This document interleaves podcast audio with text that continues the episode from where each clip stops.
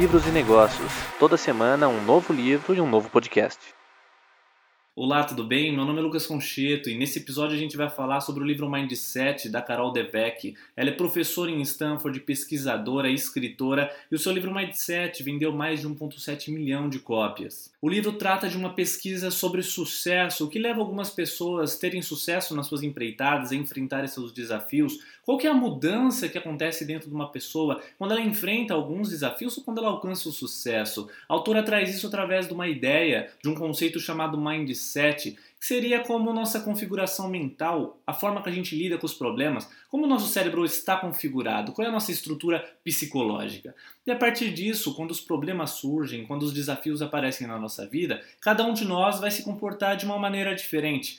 E a autora divide isso através do conceito de mindset, o porquê nós fazemos o que fazemos e como isso define o nosso sucesso ao longo da vida. A autora divide o conceito em duas partes, o mindset fixo e o mindset de crescimento. E o que, que seriam eles? O mindset fixo é, é, aquela pessoa que acredita que as coisas são como são, deveriam ser dessa forma, elas são fatalistas. Não adianta é, o esforço, não, tem pessoas que nascem para isso, pessoas que vão ter sucesso, mas eu não vou conseguir, eu não levo jeito para isso, eu não sou inteligente. São pessoas que falam para si diante dos problemas e dos desafios que não há possibilidade. Elas acreditam que o talento é algo nato, não há possibilidade de desenvolvimento pessoal.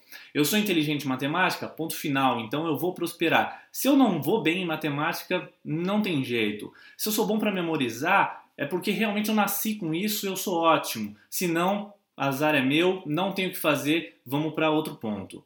Então, o mindset fixo ele tem uma, uma visão limitada sobre desenvolvimento, o que acaba é, travando a pessoa no seu crescimento pessoal. Então, a autora mostra que pessoas com mindset fixo elas têm mania é, de subestimar os seus esforços. Tem pessoas que se esforçam muito para conquistar as coisas, mas na hora de falar para os outros, elas falam que não, foi fácil, foi simples, eu não tive dificuldade. São pessoas que escondem seu esforço justamente por achar que a inteligência e o talento deve ser algo que a pessoa nasce.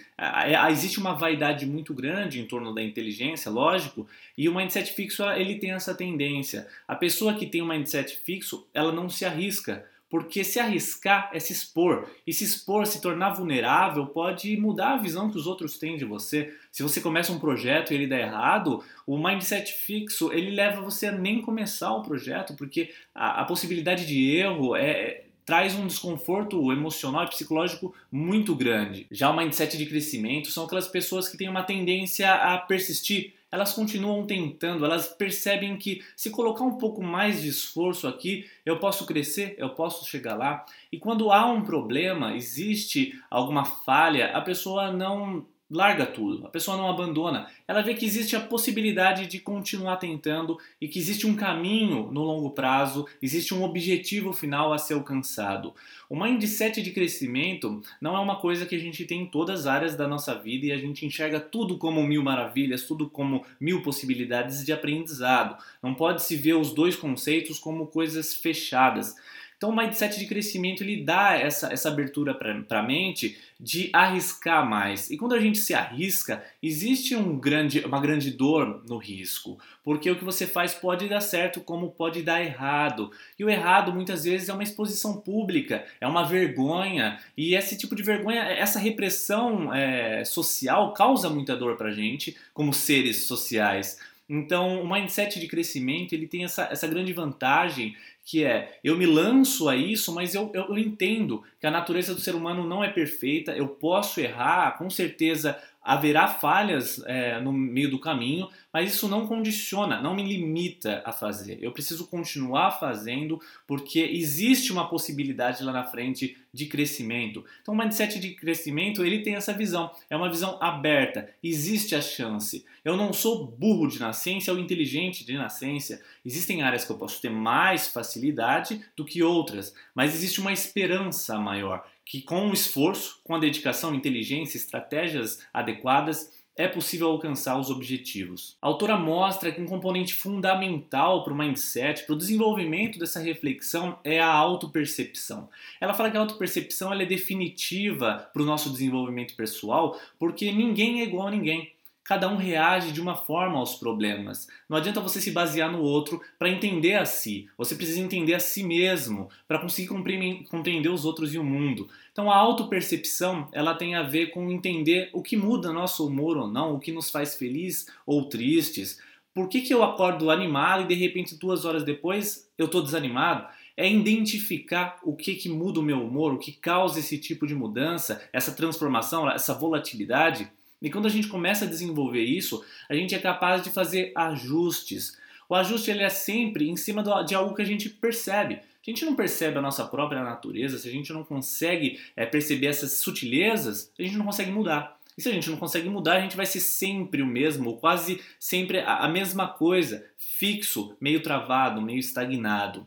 Então, a autopercepção é a nossa capacidade de perceber nem tanto de alterar a si mesmo, mas estar consciente para a própria natureza é muito importante. Saber isso me irrita, isso vai me transformar, isso vai me fazer mal. Eu sei que se eu for por esse caminho não vai ser bom, eu preciso mudar.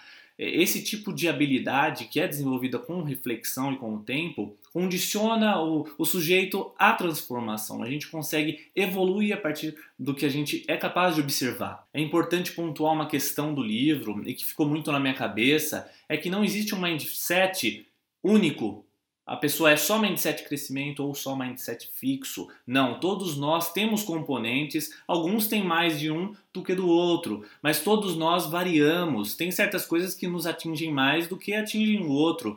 É, tem pessoas que são mais resistentes à dor, a, a desafios, a falhas. Tem pessoas que são mais sensíveis, uma pequena falha, uma pequena exposição tudo desmorona. Então, ninguém é só mindset fixo e ninguém é só mindset de crescimento. É importante ter isso em mente, porque às vezes a gente lê esse tipo de conteúdo e começa a se cobrar muito para atingir aquele ideal. E, e, se você acaba indo nesse caminho, o livro ele, ele é um pouco tópico em algumas áreas. A autora começa a falar do mindset de crescimento como um, um ser humano quase ideal. E, é arriscado enxergar que se eu não tenho mindset de crescimento em algumas áreas, eu estou totalmente fora da caixa, eu, tô, eu, eu não me adequo a, aos modelos de pensamento que o livro apresenta. Mas ela pontua isso durante a leitura de que ninguém tem um mindset único, nós somos uma confluência é, de mindsets. A gente está sempre se alterando, sempre trabalhando de formas diferentes em diferentes situações, porque a vida ela é muito inconstante, né? As coisas são muito imprevisíveis, a gente muda conforme as coisas do mundo se apresentam para gente. Agora vamos para o top 5 aprendizados. O primeiro deles é que ninguém é mindset fixo ou só de crescimento. Nós somos ambos os mindsets, a gente é sempre uma mistura. Algumas vezes a gente é mais positivo, outras mais negativos, mas novamente o grande divisor, o ponto da virada é a autopercepção. Segundo aprendizado, mudar é possível, exige esforço, estratégias adequadas e tempo, às vezes muito tempo. É, às vezes a gente lê esse tipo de livro, começa a se animar, começa a mudar as coisas, mas passa uma semana, 15 dias, um mês, dois meses, as coisas começam a se atrapalhar e o desânimo chega. É totalmente normal, a autora mostra, outros livros também mostram que a gente não consegue é, persistir é, 100% de forma linear, é, as coisas vão uh, subir e descer, é totalmente normal. Por isso que o componente tempo e autopercepção é essencial para a gente não desistir, para a gente continuar tentando mesmo, mesmo que os percalços nos alcancem. Terceiro aprendizado: ninguém nasce pronto, é possível crescer através do esforço é natural que algumas pessoas tenham facilidade para algumas coisas do que as outras. Algumas pessoas são naturalmente boas para chutar uma bola, para correr, para esportes, enquanto outras não são tanto.